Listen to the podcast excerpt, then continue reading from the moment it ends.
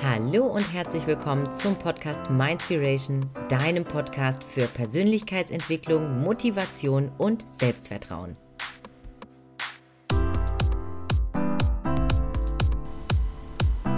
In der heutigen Folge spreche ich mit Lorenzo Schibetta. Lorenzo ist gebürtiger Italiener und wuchs gemeinsam mit seinen drei weiteren Geschwistern in bescheidensten Verhältnissen auf. Bereits früh entdeckte er das Singen für sich, folgte dann aber seinem Verstand und landete im Vertrieb. Im Alter von 23 Jahren bereits führte er in einem großen DAX-Unternehmen ein Team von über 120 Menschen. Sein damaliger Führungsstil war aber geprägt von fast diktatorischen und angsteinflößenden Methoden. Und dieser Job machte ihn dann auch krank, sehr krank. Und diese Zeit veränderte sein Leben nachhaltig. Er machte sich auf die Suche nach dem Sinn und fand diesen schließlich. Heute ist Lorenzo Trainer, Mentor und Speaker und das Gesicht von Liedermacher und begeistert bereits mehrere tausend Menschen, wenn er mit seiner Botschaft und seiner Gitarre durch Deutschland tourt. Zahlreiche Wirtschaftsverbände und DAX-Unternehmen vertrauen seiner Expertise. Das Erfolgsmagazin verlieh Lorenzo den Titel Top-Experte im Bereich emotionale Führung. Als einer der wenigen Speaker und Autoren hat es Lorenzo wirklich in kürzester Zeit auf die bekanntesten Bühnen Deutschlands geschafft. Unter anderem sprach er bereits mehrere Male mit einem sehr emotionalen und mutmachenden Vortrag bei Gedankentanken. Lorenzo hat es sich zur Lebensaufgabe gemacht, so viele Menschen wie möglich auf dem Weg zu wahren Führungspersönlichkeiten zu begleiten, die nicht durch Angst führen, sondern durch die eigene Wirkung auf andere. Wie Lorenzo seine Berufung, seine Botschaft und damit den Weg zu seinem eigenen Herzensbusiness gefunden hat, das besprechen wir jetzt.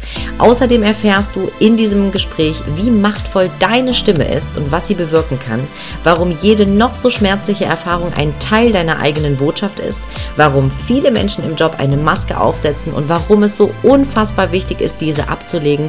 Und außerdem teilt Lorenzo die fünf Faktoren, die du benötigst, um mit deiner Botschaft erfolgreich zu sein. Jetzt ganz viel Spaß bei dieser Folge. Bleib direkt dran. Es geht sofort los.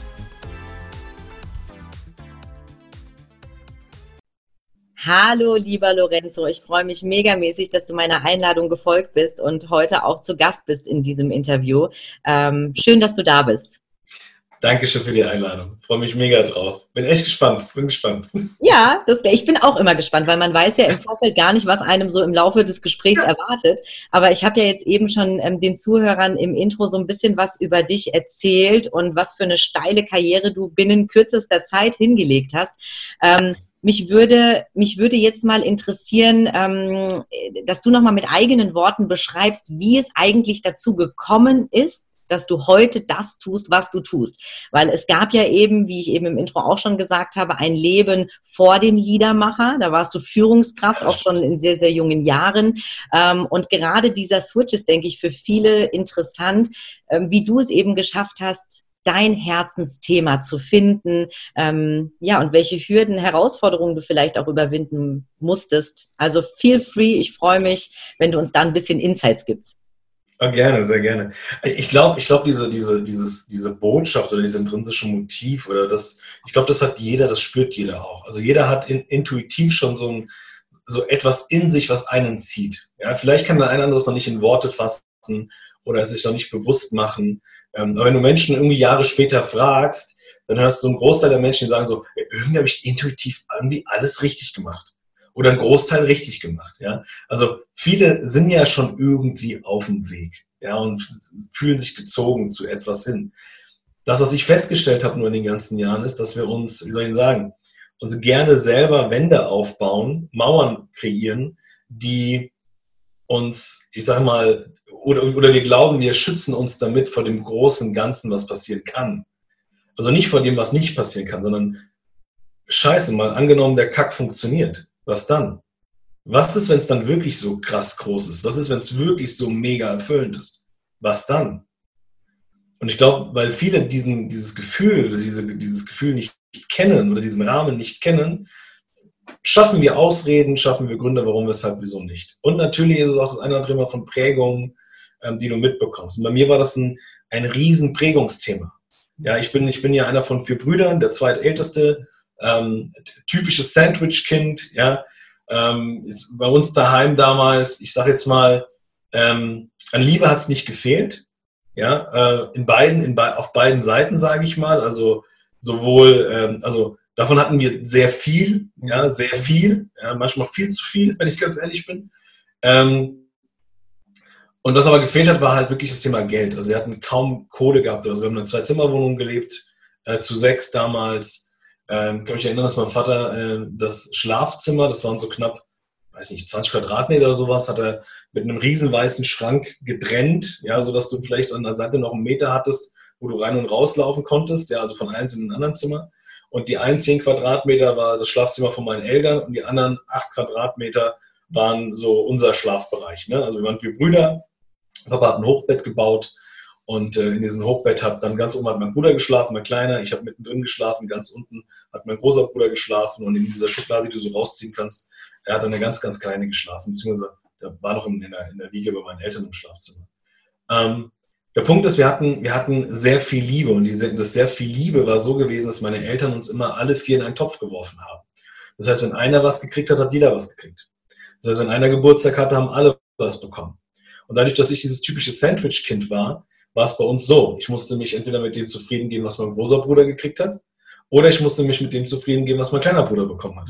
Das heißt, wenn der Lori gesagt hat, ich würde aber gerne mal was, was für mich haben, was Individuelles, dann kam von meinen Eltern immer sowas wie, sei doch kein Egoist, du hast doch schon was gekriegt, sei doch zufrieden mit dem, was du hast, immer extra Bonbon und so weiter. Und wenn du das halt immer wieder hörst, irgendwann hältst du die Klappe, irgendwann ziehst du dich zurück. Und bei mir war das so, dass ich, also meine Mama hat vor, vor einigen, ich glaube vor zwei oder drei Monaten mal erwähnt, dass ich bis zum, das wusste ich nicht, bis zu meinem fünften Lebensjahr keinen Ton gesprochen habe. Und genauso habe ich auch geguckt. Okay. Und ich wow. so, wie, was, wie? Ich habe bis so, ja, ja, Papa und, Papa und ich sind mit dir echt zu Psychologen gefahren, zu Ärzten gefahren, weil wir nicht wussten, was mit dir nicht stimmt. Wir haben keine Ahnung gehabt. Bis wir dann hier bei uns im Ort, gibt es einen Hausarzt, der ist immer noch heute unser Hausarzt, ähm, der hat damals zu meiner Mutter gesagt, Frau Schibetta, also bei uns hier in Frankfurt, mit Frau Schibetta machen sich keinen Kopf. Wenn der, wenn der Junior einmal anfängt zu babbeln, hört er immer auf. und das war so für meine Mutter. ja, genau. ja, und, und er sollte Recht behalten. und, und ähm, in dem Moment war es für meine Mutter so, ja gut, wenn der Arzt das sagt, ja, dann, ist, dann muss ja irgendwas dran sein. So. Und äh, ich glaube, bis zu meinem achten Lebensjahr habe ich auch wirklich nur gesprochen, wenn ich gefragt worden bin. Ich war auch vom Typ her eher sehr zurückgezogen. Also eher so ein Einzelgänger, auch in der Schule. Auch heute ist, glaubt mir fast keiner, ja. Aber wenn du so alte Klassenkameraden von mir fragst, ich war eher so der, weil, weißt du, wenn du, wenn du nach was fragst und du kriegst es nicht, weil dann eher das gesagt wird, ja, sei doch mal kein Egoist. Da war ich der im Kindergarten, in der Schule immer der, der gesagt hat, ach, da gibt's was, ah Leute, geht mal nach vorne. Um mich geht's ja nicht. Um mich geht es ja nicht. Also ich, das Gefühl war immer so von unsichtbar sein.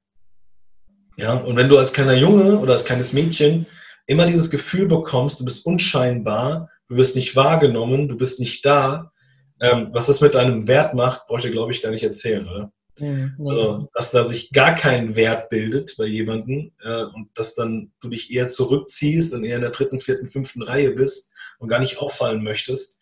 Ähm, das, glaube ich, ist, glaube ich, klar. Und ähm, ich glaube, dieser Moment, als Veränderung kam, war, ähm, ich glaube, ich erfülle jegliches Klischee einer italienischen Familie, glaube ich.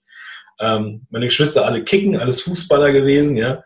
Äh, ich natürlich auch. Also Fußball war damals auch so eine Leidenschaft von mir. Und mein Papa ist dann irgendwann gekommen, auch wegen dem Thema Geld, und hat dann gesagt, okay, Freunde, ähm, wir können nicht für jeden uns Fußball, Fußballverein, Kickshow und so weiter leisten. Ähm, ihr habt jetzt die Möglichkeit, ähm, euch was anderes auszusuchen ähm, oder halt in die Entscheidung zu treffen, zwei von euch dürfen weiter kicken gehen und der Rest muss irgendwas anderes machen. Und ich weiß nicht warum, aber mein Vater hat mich direkt gefragt, er hat gesagt, Lori, willst du weiter kicken oder willst du was anderes machen?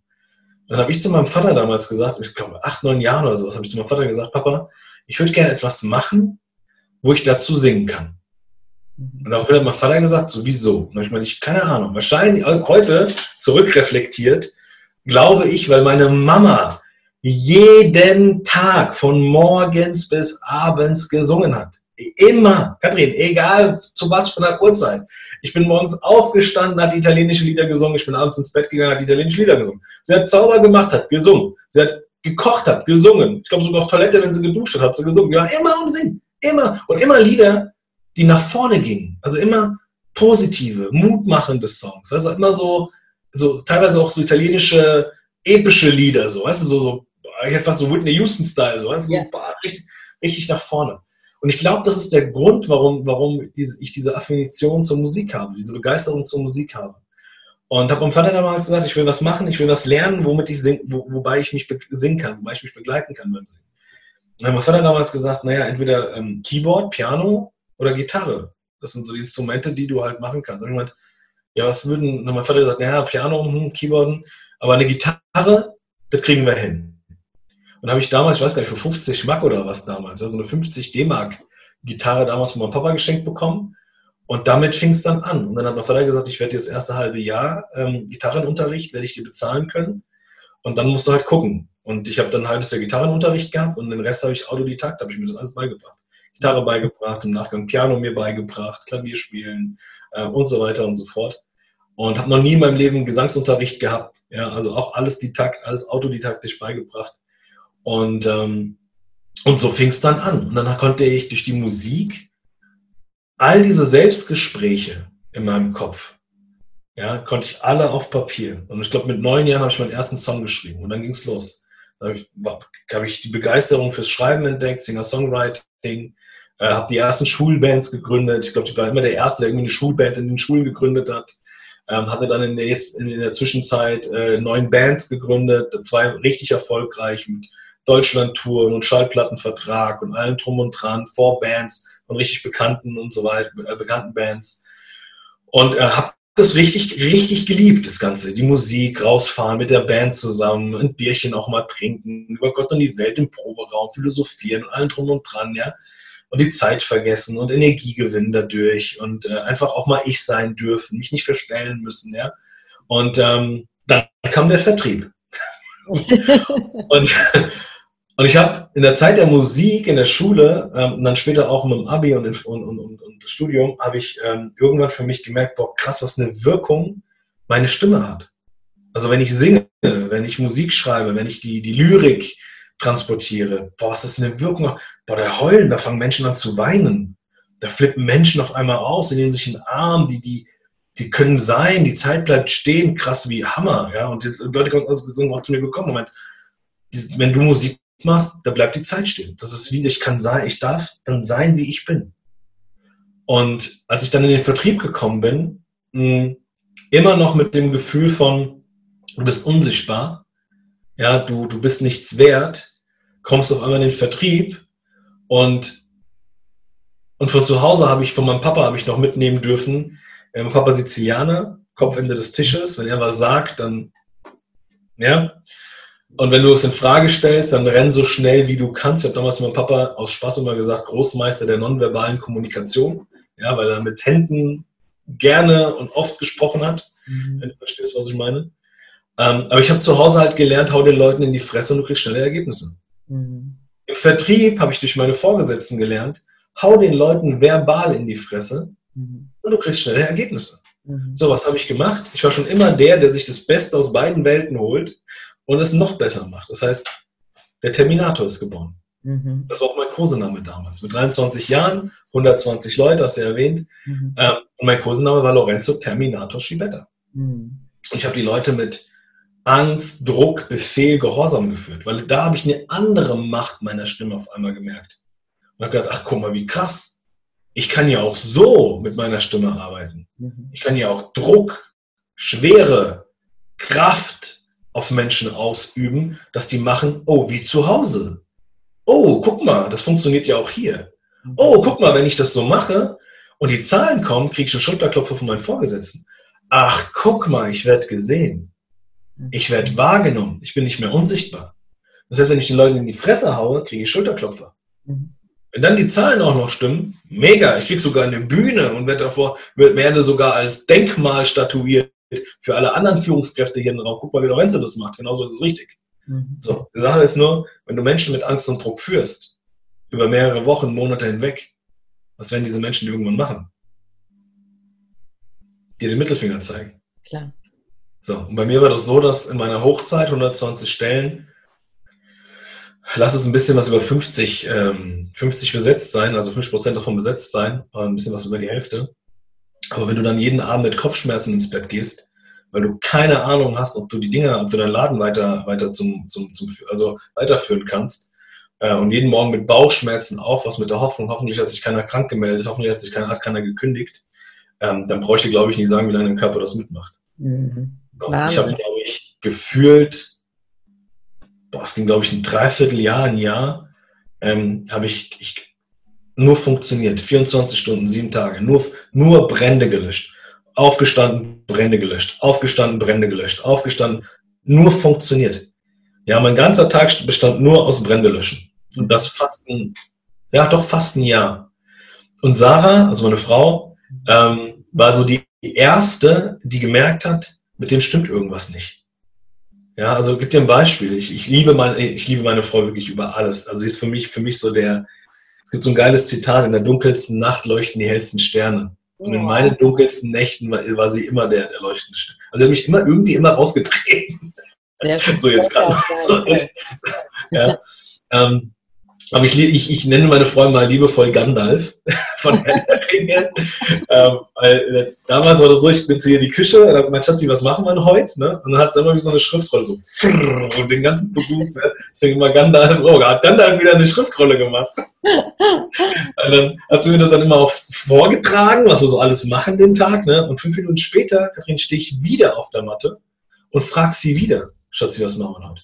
Und sie mich an und sagt, willst du mich veräppeln? Ich habe dir doch gerade vor fünf Minuten gesagt, was wir heute machen. So, ja, ja, ja, ja, stimmt, stimmt, stimmt, Weiß ich, weiß ich. Bin raus, ich habe aber von Tuten und Blasen keine Ahnung gehabt. Das war links rein, rechts raus. Ich konnte mir nichts mehr merken, ich konnte nichts mehr bei mir behalten. Und, ähm, und deswegen liebe ich diese Frau. Die hat, habe ich auch so in der Form echt mega selten erzählt. Ähm, die hat an einem, an, einem, an, einem, an einem Sonntag, glaube ich, war das gewesen. Nee, an einem Montag war das gewesen dann ist die hin, hat mein Blackberry, damals gab es ja noch Blackberry, hat mein Blackberry genommen, mein Laptop genommen, ins Büro, hat die Tür zugeschlossen und hat den Schlüssel versteckt. Geil. Und ich natürlich, ich habe ja nur, nur funktioniert, ne? Das heißt, ich bin aufgestanden, ins Bad, fertig gemacht, Espresso geholt, bam, direkt ins Büro, wollte die Tür aufmachen und ich habe wie ein Berserker an, an, dieser Tür gerüttelt und gemacht und krieg die Tür nicht auf. Und genau in dem Moment siehst du meine Frau, wie sie aus der Küche, Wohnzimmer in den Flur kommt und sagt, was machst du denn da? Ich so, ich krieg diese scheiß Tür nicht auf. Aber so richtig aggressiv, ich krieg diese scheiß Tür nicht auf. Und dann sagt sie, na, haben wir den Schlüssel irgendwo verlegt? Ich so, ja, wahrscheinlich, ich habe keine Ahnung, ich kann, mich kann mich gar nicht erinnern, dass, dass ich die Tür zugemacht habe. Sagt sie, ja, wo hast du den Schlüssel hingelegt? Ich sage, keine Ahnung, weiß ich nicht. Ich so, scheiße, hey. Sagt sie, denn jetzt? Ich so, keine Ahnung, weiß ich nicht. Da drin ist alles, alles, was ich brauche, um mit den Leuten in Kontakt zu sein. Ich, ich kann mit den Leuten nicht kommunizieren. Und auf in dem Moment sagt meine Frau zu mir, ja, dann mach doch mal was Anständiges. Und guck mal, wie krass. Du weißt, was für einen Stellenwert Familie bei mir hat. Und damals habe ich zu meiner Frau gesagt, ich, dann mach doch mal was Anständiges. Und dann habe ich noch zu meiner Frau gesagt, nee, mir bleibt ja wohl nichts anderes übrig. Was schlägst du denn vor? Und dann sagt sie, ja, pack deine Kleine ein, pack mich ein und lass uns mal hier nach Frankfurt einen schönen Tag haben, schön essen gehen, schön bummeln gehen, einfach mal den Tag miteinander verbringen. Und dann sage ich noch zu meiner Frau, mir bleibt ja nichts anderes übrig. Mhm. Und dann waren wir auch den ganzen Tag weg und der Tag war mega. War, ich glaube, wir haben allein an dem Tag mehr gesprochen wie drei Jahre äh, in Summe. Ja. Kam spät nach Hause, meine Kleine ist bei mir im Arm eingeschlafen. Die war damals so, ich würde mal sagen, so drei, vier, fünf Jahre alt. Ähm, mir im Arm eingeschlafen, habe sie dann in ihr Winnie-Pooh-Zimmerchen äh, gebracht und ins Bett gelegt, mit meiner Frau auf die Couch. Und so wie wir beide, wir unterhalten uns jetzt gerade so äh, über den Tag und ich, in, genau in dem Moment stehe ich auf und verlasse das Wohnzimmer. Und ich höre nur von hinten, wie Sarah hinterher ruft, Lori, hörst du mir noch zu? Und dieses hörst du mir zu, habe ich gehört, wie wenn du mit dem Kopf in der Badewanne unter Wasser bist. Und so von mhm. außen dieses Rauschen, dieses Dumpfe. Und genauso, so metallisch habe ich ihre Stimme gehört. Mhm. Und in dem Moment realisiere ich, ich stehe im Flur, meine Knie fangen an zu zittern, ich fange an zu schwitzen wie eine Sau, merke auf einmal, dass, mein, dass, dass, meine Kraft, dass ich meine Kraft verliere, will mich nur noch an der Kommode festhalten, greift dran vorbei, alles wird irgendwie schwarz. Und dann macht's Peng. Mhm. Puh. Ja. Und dann wachst du in einem Bett auf, was nicht dein Bett ist. Du hast keine Ahnung, wie du hingekommen bist. Dir ist sowas von scheiße kalt, dass deine Zähne klappern. Gefühlt glaubst du, siehst tausend Geräte an der Wand, tausend Betten und genau in dem Moment, wo die Panik am größten ist, also wie so ein, wie so ein Feuerball, ja, der, der irgendwie hochsteigt, dir die Worte im Mund verbrennt, du, du konntest gar nichts sagen. Ich konnte gar nichts sagen in dem Moment. Hörst du nur noch links von dir, wie Menschen weinen. Und in dem Moment sehe ich Sarah da sitzen, meine vierjährige Tochter Alessia, auf dem Schoß, beide gucken mich an und heulen Rotz und Wasser. Und diesen Moment werde ich guck mhm. diesen Moment werde ich. Haut ohne Ende, wirklich, ja. Werde ich nie vergessen. Ich werde diesen Moment nie vergessen. Und genau, genau, ich, du hast ja dieser Zustand, den Zustand mal näher zu bringen. Ich weiß nicht, nee, du kennst sowas nicht, ich kenne sowas auch nicht. Aber diese Momente, wenn du mit deinen Mädels zusammensitzt und sagst, hey, wir machen heute nur eine Flasche Wein und dann wären es doch zwei und du bist dann am nächsten Tag so ein bisschen. Kennst du Momente? So, so, ist, so, so, fühl, so fühlst du, so, so habe ich mich gefühlt. Du, du warst komplett, wie sagt man, gerädert, gerendert, gerädert, ja. kom komplett, also du hast nichts gerafft, du warst einfach nur komplett plem Und genau in dem Moment, die Menschen heulen, du hast keine Ahnung, wo du bist, alles bricht in dir zusammen und auf dich zusammen. Und genau in dem Moment klingelt das Telefon. Und mein Chef ist dran. Und ich natürlich total verplemmt, geht dran, nimmt das Ding in die Hand, raff erstmal gar nichts, sondern nur am Telefon, ja, Herr Schibetta, Ihre Frau hat angerufen gestern Abend, machen Sie sich keinen Kopf, sehen Sie zu, dass Sie gesund werden. Ähm, wir haben nur eine Bitte, es wäre super, wenn es zeitnah passiert, weil Ihre komplette Region bricht gerade auseinander. Mhm. Und so schnell er das gesagt hat, so schnell konnte ich gar nicht reagieren. Meine Frau springt auf, reißt mir das Ding aus der Hand und brüllt durch den Hörer. Das mache ich jetzt nicht vor, sonst würde hier alles wegfliegen, so wie die damals gebrüllt hat brüllt dich den Hörer und sagt, es gibt nur zwei Möglichkeiten. Entweder mein Mann kommt zurück in eine Funktion oder er kommt gar nicht mehr und hat aufgelegt. Mhm. Und in dem Moment habe ich nicht mehr im Bett gelegen, ich habe gesessen und ich glaube, dafür danke ich meine Frau für diesen Impuls, sonst wäre diese Frage niemals gekommen. Und es war das erste Mal, dass ich die Frage in dieser Form gestellt habe. Warum hast du das getan? Mhm. Wir haben eine Kleine, die muss versorgt werden. Wir haben damals noch zur Miete gelebt. Rechnungen bezahlt werden müssen. Ich war der Einzige, der damals gearbeitet hat. Meine Frau hat damals noch eine Ausbildung gemacht. Mhm. So, warum hast du das gemacht? Und in dem Moment sagt sie, Lori, weil du wertvoll bist, weil du mir wichtig bist. Mhm. Und ich glaube, das war die erste wirkliche äh, Schelle, so mit schön Spucke in die Hand und dann ab in den Nacken, dass das Leben zu mir gesagt hat, Lori, wach mal auf. Was machst du denn hier überhaupt die ganze Zeit? Das Heftige ist, ich war ja mehrere Wochen in dem Krankenhaus. Und das Schlimme an der ganzen Sache war, dass ich, ähm, ich, hab, ich konnte mich nicht erinnern an diesen Satz, er kommt wieder, sondern er kommt nicht wieder. Und dieses er kommt nicht wieder, boah, hat mir keine Ruhe gelassen im Krankenhaus. Keine. Ich bin jeden Morgen mit diesem Gedanken und jeden Abend mit dieser Frage, wenn ich ins Bett gegangen, was ist, wenn ich nicht, was ist, was, wie bleibe ich da in Erinnerung? Mhm. Terminator, Arschloch, Diktator, weil das bin ich nicht. So wie du mich kennengelernt hast, so wie ich, so bin ich zu Hause mit meiner kleinen Wrestling, äh, beim Essen so viel Scheiß, dass meine Frau teilweise sagt, alter Leute, können wir nicht mal normal am Tisch miteinander essen. So, so war ich immer. Aber wie viele Menschen kennst du, die morgens die Haustür verlassen, Persönlichkeit daheim lassen, auf die Arbeit fahren, eine Rolle anziehen, die, die, die überhaupt gar nicht sind, die überhaupt gar keinen Bock macht. Nach Hause kommen, die Rolle ausziehen, ihre Persönlichkeit wieder anziehen, auf einmal ist der Tag wieder super. Ja. Bei mir, ich bin morgens aus dem Haus, habe meiner Kleinen 10.000 Knutscher gegeben, mhm. ja, bin auf die Arbeit, Diktator, den Leuten 10 Fäuste in die Fresse gehauen, mhm. bin wieder nach Hause, Diktator ausgezogen, Tür aufgemacht, reingekommen, meine Kleine kommt rein und sagt, ich so, Schatzi. Mhm. Und das ist das Problem. Ich finde es mega, mega spannend, weil ähm, es gibt so unglaublich viele, denen es ganz genauso geht, wie du das jetzt gerade sagst, die nämlich ihre, die Haustür verlassen und wirklich eine Maske aufsetzen und den ganzen Tag über eine Rolle spielen, die ihnen ja selbst gar nicht entspricht und die auf Dauer logischerweise unglücklich macht und entsprechend sogar krank machen kann, wie man jetzt an deinem Beispiel merkt. Ne? Ja. Ganz klar. Und oft ist es so, dass die Leute den Impuls, dass es so nicht weitergehen kann, dass sie eigentlich nur eine Rolle spielen, äh, dass, dass dieser Impuls von, von, von, von innen aus, von einem selbst kommt, aber äh, oft eben auch nicht. Und insofern toll auch, dass deine Frau dir sozusagen diesen Denkzettel verpasst hat und gesagt hat, Lori, bei aller Liebe, aber so kann es echt nicht weitergehen. Dafür bist du zu wertvoll. Was, was machst du da? Du richtest dich gerade selbst zugrunde, ne? Ja, und vor allem, ich glaube, also in dem Moment war der, war, war der Schmerz bei meiner Frau und so zu sehen. Mhm. Also, ich meine, du kannst es vielleicht am besten nachvollziehen, ja.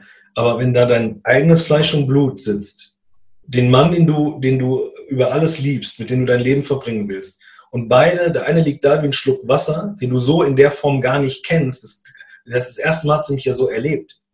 Mhm. Und dann auch noch deine eigene Tochter, die da Rotz und Wasser heult, während sie den Vater anschaut, den, den, den sie so nicht kennt glaube einfach, der Schmerz war so groß in dem Moment, dass, und das war im Endeffekt auch eins der Learnings, die ich damals von ihr bekommen habe. Guck mal, wie krass. Sie ist nach vorne gegangen, hat eine Entscheidung getroffen, ohne zu wissen, was auf uns zukommt. Mhm. Ja. Ich meine, ich war der Einzige, der gearbeitet hat. Also, mal angenommen, es wäre wirklich alles so gekommen. Mhm. Ohne zu wissen, was auf uns zukommt. Mhm. Aber der Schmerz war so groß, dass sie, dass sie für sich die Entscheidung getroffen hat, egal was kommt, ist besser wie das hier. Mhm. Mhm. Ja, und weißt das du. Krasse, mhm. Entschuldigung. Ja, das, das, das, das, Krasse an der, an, der, an der Situation damals war, dass meine Kleine, und das habe ich so in der Form auch noch gar nicht wirklich erzählt, dass meine Kleine, ähm, ich war ja mehrere Wochen weg. Und meine Kleine wollte nach dem vierten, fünften Tag, wollte die gar nicht mehr ins Krankenhaus kommen. Die hat gar keinen Bock gehabt, den Papa so zu sehen. Die wollte gar nicht mehr kommen, weil ich habe ja kaum gesprochen. Das war ja, ich war ja in in, in einer richtigen Sinnkrise, aber volle Kanne. Mhm. Ja, ich konnte, ich war wie apart. Das heißt, die Leute, meine Frau konnte nicht mit mir wirklich reden, meine Kleine konnte nicht mit mir reden, meine Kleine konnte nicht mit mir spielen, ich habe sie gar nicht wirklich wahrgenommen. Die hat gar keinen Bock gehabt zu kommen, die wollte nicht. Und ich kann mich erinnern, irgendwie vierter, fünfter Tag, glaube ich, war das gewesen. Da hat meine Frau wirklich die Kleine mitgeschleppt. Mitgeschleppt. Und ich weiß noch, wie meine Frau zuerst reinkommt und du siehst Alessia, wie, wenn, wenn das der Türspalt ist, so erst die Haare siehst, dann die Augen siehst, dann so die Nase, weißt du, so, und dann guckt die so, hat sie so reingeguckt, ja, und hat mich kurz lächeln sehen, weil ich mich natürlich gefreut habe, dass er da ist. Und sie kam rein, dann setzt sich hin, natürlich Stimme gerade wieder weghängen, ähm, runterlaufende Augen. Und ich glaube, dieser Moment, sie so zu sehen, ähm, weil sie hat ja nichts verstanden. Ja, also heute sage ich, wahrscheinlich hast du verstanden, keine Ahnung, Papa krank, Arbeit hat Papa krank gemacht, Arbeit ist doof. Oder Arbeiten ist doof, keine Ahnung. Ja.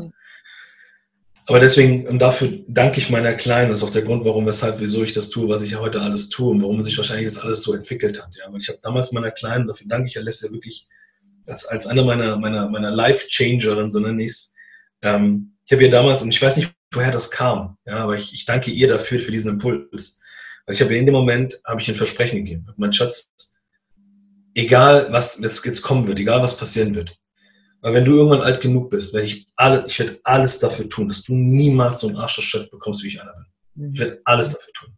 Oder wenn du selber irgendwann mal eine Chefin bist, werde ich alles dafür tun, dass du niemals so ein Arschloch bist wie ich. Und mit diesem Versprechen, ab dem Moment bin ich jeden Morgen aufgestanden und bin jeden Abend ins Bett gegangen. Die Scheiße ist nur, dass wir Menschen fucking Gewohnheitstiere sind. Mhm. Und ich bin nach mehreren Wochen wieder zurückgekommen in die Firma ich habe eine neue Funktion bekommen. Ich habe ja einen guten Job gemacht. Dennoch hatte ich Verantwortung wieder und das Umfeld war das gleiche. Mhm. Also was ist passiert? Ich wusste, dass das, was ich bis dahin gemacht habe, nicht richtig war. Mhm. Aber wenn du merkst, du versuchst was anderes und das, was du anders machst, fruchtet nicht, die Resultate bleiben aus, ähm, die Schulterklopfer bleiben aus, für das, wofür du arbeiten und dich verändert hast, sage ich mal, ja, bleibt aus, was machst du automatisch? Du fällst zurück in dein altes Muster. Ich habe den Terminator wieder ausgepackt und habe den Leuten mir in die Fresse gehauen. Mhm. Mein Glück im Unglück, ich habe einen neuen Chef gehabt. Und er rief mich irgendwann an und sagt, Lorenzo, ich habe keine Ahnung, was du da machst, aber hör bitte sofort damit auf.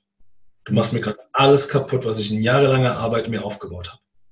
Warum machst du das? Und in dem Moment, Karin, ich weiß nicht, ob du so Momente kennst, wo dein Hirn ausgeht dein Herz angeht und du schießt was raus und im Moment, wo du es rausschießt, machst du, fuck, habe ich das gerade wirklich, kam das gerade echt raus.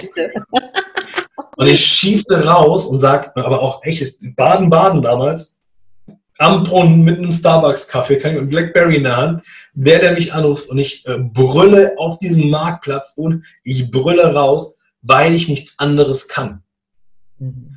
Und in dem Moment sagt er zu mir, danke dir dafür, dass du so offen bist. Nächste Woche kommst du zu mir nach Neu-Ulm.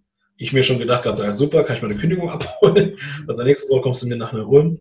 Und ich zeige dir, wie du Menschen so führst, dass sie aus freien Stücken tun, was du willst. Ich zeige dir, wie du Menschen so führst, dass sie anfangen zu lieben, was sie tun. Ich zeige dir, wie du Menschen so führst und dich führst, dass Menschen nicht wegen der Marke für dich arbeiten oder für das Produkt oder für die Dienstleistung oder für ein Gehalt am Monatsende, sondern sie für dich arbeiten. Wenn du morgen Bratwürstchen verkaufen willst und vorher vegetarische Küche hattest, werden die auch am nächsten Tag Bratwürstchen verkaufen, ohne es in Frage zu stellen, weil sie sagen, Wenn Lori sagt, wir verkaufen Bratwürstchen, verkaufen wir Bratwürstchen. Und was ihm damit gelungen ist, dass er den, die Neugierde und diesen kleinen Jungen in mir geweckt hat. Weil ich natürlich da gestanden habe, wie, was, wie, da gibt's was anderes. Da gibt's eine andere Art, ein anderes Führen. Hä, ich kann so sein, wie ich bin? Moment, Moment. ich will mehr. Und ich glaube, das war der Game Changer. Das war der, ich bin super spät, ich glaube mit fast Ende 20 oder Anfang 30 habe ich angefangen, mich mit Weiterbildung zu beschäftigen. Ich habe angefangen, Seminare zu besuchen, Podcasts zu hören, YouTube-Videos zu schauen, Bücher zu lesen. Super spät. Wirklich super spät. Ähm, ja, und dann habe ich irgendwann für mich festgestellt, ähm, um dieses Versprechen, was ich meiner Tochter realisiert habe, muss ich raus aus dieser Rolle. Ich muss raus aus der Rolle des, der Führungskraft rein in die Rolle des Erwachsenenbildners. Mhm. Und habe gesagt, ich will Menschen nicht in die Fresse hauen. Ich will Menschen befähigen. Ich will sie befähigen, dass sie Wirkung haben. Aber ich weiß, wenn ich jetzt als Trainer nur im Corporate-Bereich unterwegs bin, mit 10, 15 Führungskräften, was wir heute ja auch weitermachen, mit mittleren und höheres Management, Geschäftsführer coachen und trainieren, werde ich dieses Versprechen in diesem Leben niemals Realität werden lassen. Das wird mir nie gelingen. Und deswegen kam dann irgendwann der Impuls von einem meiner dann heutigen Mentoren, ähm, die dann gesagt haben, Lorenzo, du brauchst einen Hebel weil sonst wirst, wird das nie gelingen. Und wir merken alle hier in dem Raum, wie sehr du dafür brennst. Und du brauchst einen Hebel. Und dann habe ich gemeint, was ist das für ein Hebel? Und sagt er, ja, du brauchst einen Hebel. Ich so, inwiefern? Ja, du musst in kurzer Zeit mehrere Menschen erreichen, mehrere tausend Menschen erreichen können. Und das wird im Unternehmen nicht gelingen. So, jetzt pass auf, du mir glaubst oder nicht. Noch vor drei Jahren wusste ich nicht, dass es eine Speakerbranche gibt. Ich wusste gar nicht, dass man öffentliche Vor... Ich dachte, das kommt aus der Schule, aus einem Vortrag gemacht, ja. Aber dass man damit Business machen kann und Geld verdienen kann und dass es da was, wusste ich nicht. Mhm. Ich kannte Gedankentanken bis zu dem Zeitpunkt gar nicht. Mhm. So, aber der Mentor, der heute einer meiner, meiner besten Freunde ist, sagte, ich nehme dich mit auf den Weg. Ich zeige dir, wie du Menschen über Public Speaking erreichen kannst. Mhm. So, und Tobi hat mich damals an die Hand genommen. Tobi war der Erste, der mich an die Hand genommen hat. Und mit dem ich heute noch wöchentlich telefoniere, WhatsApp schreibe, beim Buch schreibt er jetzt das Vorwort mit rein und allem drum und dran, was demnächst kommt. So ein geiler Mensch, ja. ja. Und, ähm, und dann, und dann habe ich festgestellt, ach guck mal, wenn du einen Mentor an deiner Seite hast, der dich eins zu eins begleitet, individuell auf dich gemünzt, also nicht Massenveranstaltung, sondern wirklich eins zu eins. Alter, da kommst du so weit schneller und so schneller, also Du machst Katapult, Sprünge nach vorne. Mhm. So. Und auf einmal kamen weitere Mentoren dazu. Und ich habe mir die besten Mentoren im deutschsprachigen Raum geholt. Ja, die haben mich auch einen Haufen Kohle gekostet. Mhm. Aber dann ist all das entstanden, was jetzt in den letzten Jahren entstanden ist. Der Liedermacher, der Lieder macht, der Lieder macht. In der kürzester Zeit dreimal bei Gedankentanken gesprochen. Und Stefan Friedrich sagt, das ist in acht Jahren Gedankentanken. Hat es noch keiner so gemacht der auf ein, ein Nobody, ein Underdog, den keine Sau kennt, mhm. so schnell Champions League. Mhm. Ja, also da muss ich sagen, hat er definitiv recht, weil die Karriere, die du jetzt von kürzester Zeit in, in, in diesem Ausmaß hingelegt hast, ist auf jeden Fall outstanding und sehr bewundernswert. Und da kannst du dir schon selbst, da kannst du auch wirklich stolz auf dich sein. Und ähm, ich finde es ich find's eben, ja, also deine Geschichte zeigt einfach auch mal wieder, dass ähm, dass auch nichts ohne Grund passiert ne, im Leben. Also ich meine, du musstest auch diese Erfahrungen durchlaufen und wenn sie noch so schmerzlich waren, weil ansonsten würdest du heute gar nicht dort stehen, wo du stehst. Ja, das Leben gibt dir nicht das, was du willst. Das Leben gibt dir das, was du brauchst. Mhm. Das Leben gibt uns nicht jetzt in Corona. Mhm. Ich glaube, wir Menschen brauchen das Ding gerade. Mhm. Guck mal, wir haben gest, gestern Abend mit meiner Frau ich auf der Couch gesessen und wir haben uns unterhalten. Ähm, gestern ein Interview gehabt mit einem ganz, ganz lieben Kollegen und dann haben wir nach dem Interview habe ich mit meiner Frau da gesessen und habe gesagt, guck mal, wir unterhalten uns die ganze Zeit, wenn es um dieses Thema Corona geht, ähm, was alles gerade Kacke ist, was irgendwie alles wegfällt, die Wirtschaft hier und überhaupt und blablabla. Aber wir vergessen gerade echt den Fokus darauf zu legen, was gerade Gutes passiert dadurch. Ja. Dass auf einmal Delfine in Venedig wieder rumschwimmen. Ja. Ja, das, heute Morgen habe ich es gelesen, dass äh, an den Stränden gerade eine der seltensten ähm, Schildkrötenarten, die vom Aussterben bedroht sind, äh, gerade ein, ein Küken nach dem anderen schlüpft. Ja. Ja, dass, die, dass das Wasser wieder sauber wird, dass in, in, in Asien die Luft innerhalb kürzester Zeit, wo tausende von Menschen, keine Ahnung, was die da alles auf die Beine gestellt haben, um die Luft zu reinigen, mhm. die Luft sich gerade von alleine reinigt. Ja. ja. Und das sind so Dinge, wo ich mir denke, da habe ich das meiner Frau gesagt. Ich glaube, das Leben gibt uns gerade genau das, was wir gerade brauchen, was die Menschheit gerade braucht. Punkt. Das Leben gibt dir das, was du brauchst und nicht das, was du willst. Und ich habe das damals gebraucht, mhm. damit der heute da sein kann, wo er heute ist. Mhm. Und ich liebe das zu tun, was ich heute tue. Mhm. Weil ich genau wusste, wenn ich jetzt auf die Bühne gehe, mit meiner Art und Weise und so wie ich bin, und natürlich war es ein Prozess, das war ja nicht von heute auf morgen, mhm. ähm, aber tausende von Menschen berühren, tausende von Menschen bewegen und dann noch in der Option zu gehen und zu sagen, ich will dieses Versprechen in diesem Leben, spätestens im nächsten Leben, werde ich Realität werden lassen wollen. Und dafür brauche ich weitere geile Menschen, die auf der Bühne stehen mit mir gemeinsam und ihre Lieder singen, im mhm. wahrsten Sinne des Wortes. Also sprich, dass die Ohrwürmer schaffen durch ihre Keynotes. In Unternehmen Ohrwürmer schaffen, die von Generation zu Generation transportiert werden. Wo die Mamas und Papas ihren Kindern in der Kinderwiege die, die Keynote vorsingen, die sie gestern Abend von der Katrin gehört haben. Mhm. Dass Unternehmer in die Firma gehen und ihren Mitarbeitern das Lied pfeifen, singen, das sie gestern Abend von Katrin in ihrer Keynote gehört haben. Mhm. Und die Leute fragen sich, Alter, was ist denn das für ein Lied, was du da die ganze Zeit singst? Ich habe keine Ahnung. Ich war gestern Abend bei unserer Katrin äh, auf, auf einer Keynote, die hat da mega und ich renne die ganze Zeit mit diesem Ohrwurm die ganze Zeit durch die Gegend. Mhm. Ey, das ist ein mega geiler Song. Äh, kannst du uns den beibringen? Ja, na klar, auf jeden Fall. Dann gehen die Mitarbeiter abends in eine Kneipe mit ihren Freunden ein Weinchen trinken, alkoholfrei, ein Bierchen isotonisch, keine Ahnung, ja. Und die Leute sagen, Alter, was singst du denn da die ganze Zeit? Ich, so, ich habe keine Ahnung. Und mein Chef kam, kam gestern Vormittag von irgendeiner Kino, von irgendeiner Katrin, singt die ganze Zeit seit ein paar Monaten dieses Lied, aber soll ich dir was sagen? Seitdem wir alle dieses Lied gemeinschaftlich singen, geht es uns richtig gut. Mhm. Und deswegen bin ich angetreten. Mhm. Lasst uns die geilsten Hymnen aus dem Herzen als Führungspersönlichkeiten singen, in Unternehmen und auf Bühnen, damit wir Ohrwürmer schaffen, die das Herz erreichen und damit Menschen aus dem Gefühl bereit sind, dieses Lied weiterzusingen, weil sie wollen und nicht, weil sie müssen. Mhm. Und so werde ich dieses Versprechen Realität werden lassen. Und meine Kleine steht für alle jungen Menschen, die gerade da sind und für alle jungen Menschen, die kommen werden. Weil das ist unser Auftrag, Katrin. Absolut. Absolut. Und deswegen bin ich angetreten. Sehr, sehr schön. Sehr, sehr schön. Also wirklich eine ganz, ganz, ganz tolle Geschichte und ähm, die einem auch wirklich Mut macht, ähm, auf sein Herz zu hören. Und wenn da noch so ein kleiner Impuls ist, ähm, dem zu folgen ne? und den nicht einfach sozusagen wieder auszublenden in der Hektik des Alltags, in der wir uns befinden.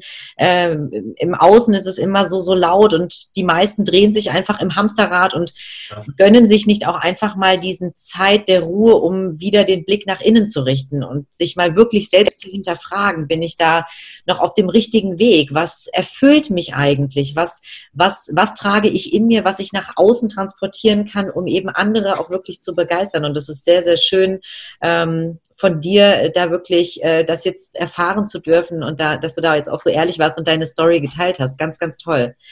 Würdest du denn sagen, Lori, dass jeder Mensch seine eigene Botschaft in sich trägt? Bist du gespannt, wie es weitergeht? Dann schalte am besten gleich zum zweiten Teil mit dem Interview, welches ich mit Lorenzo führen durfte. Da erfährst du, wie du deine eigene Botschaft findest und wie du vor allen Dingen dann auch im zweiten Schritt deine eigene Master Stage etablierst, ein starkes Fundament errichtest, um auch voller Selbstvertrauen deinen eigenen Weg zu gehen und deine Botschaft in die Welt zu tragen. Viel Spaß dabei und bis gleich.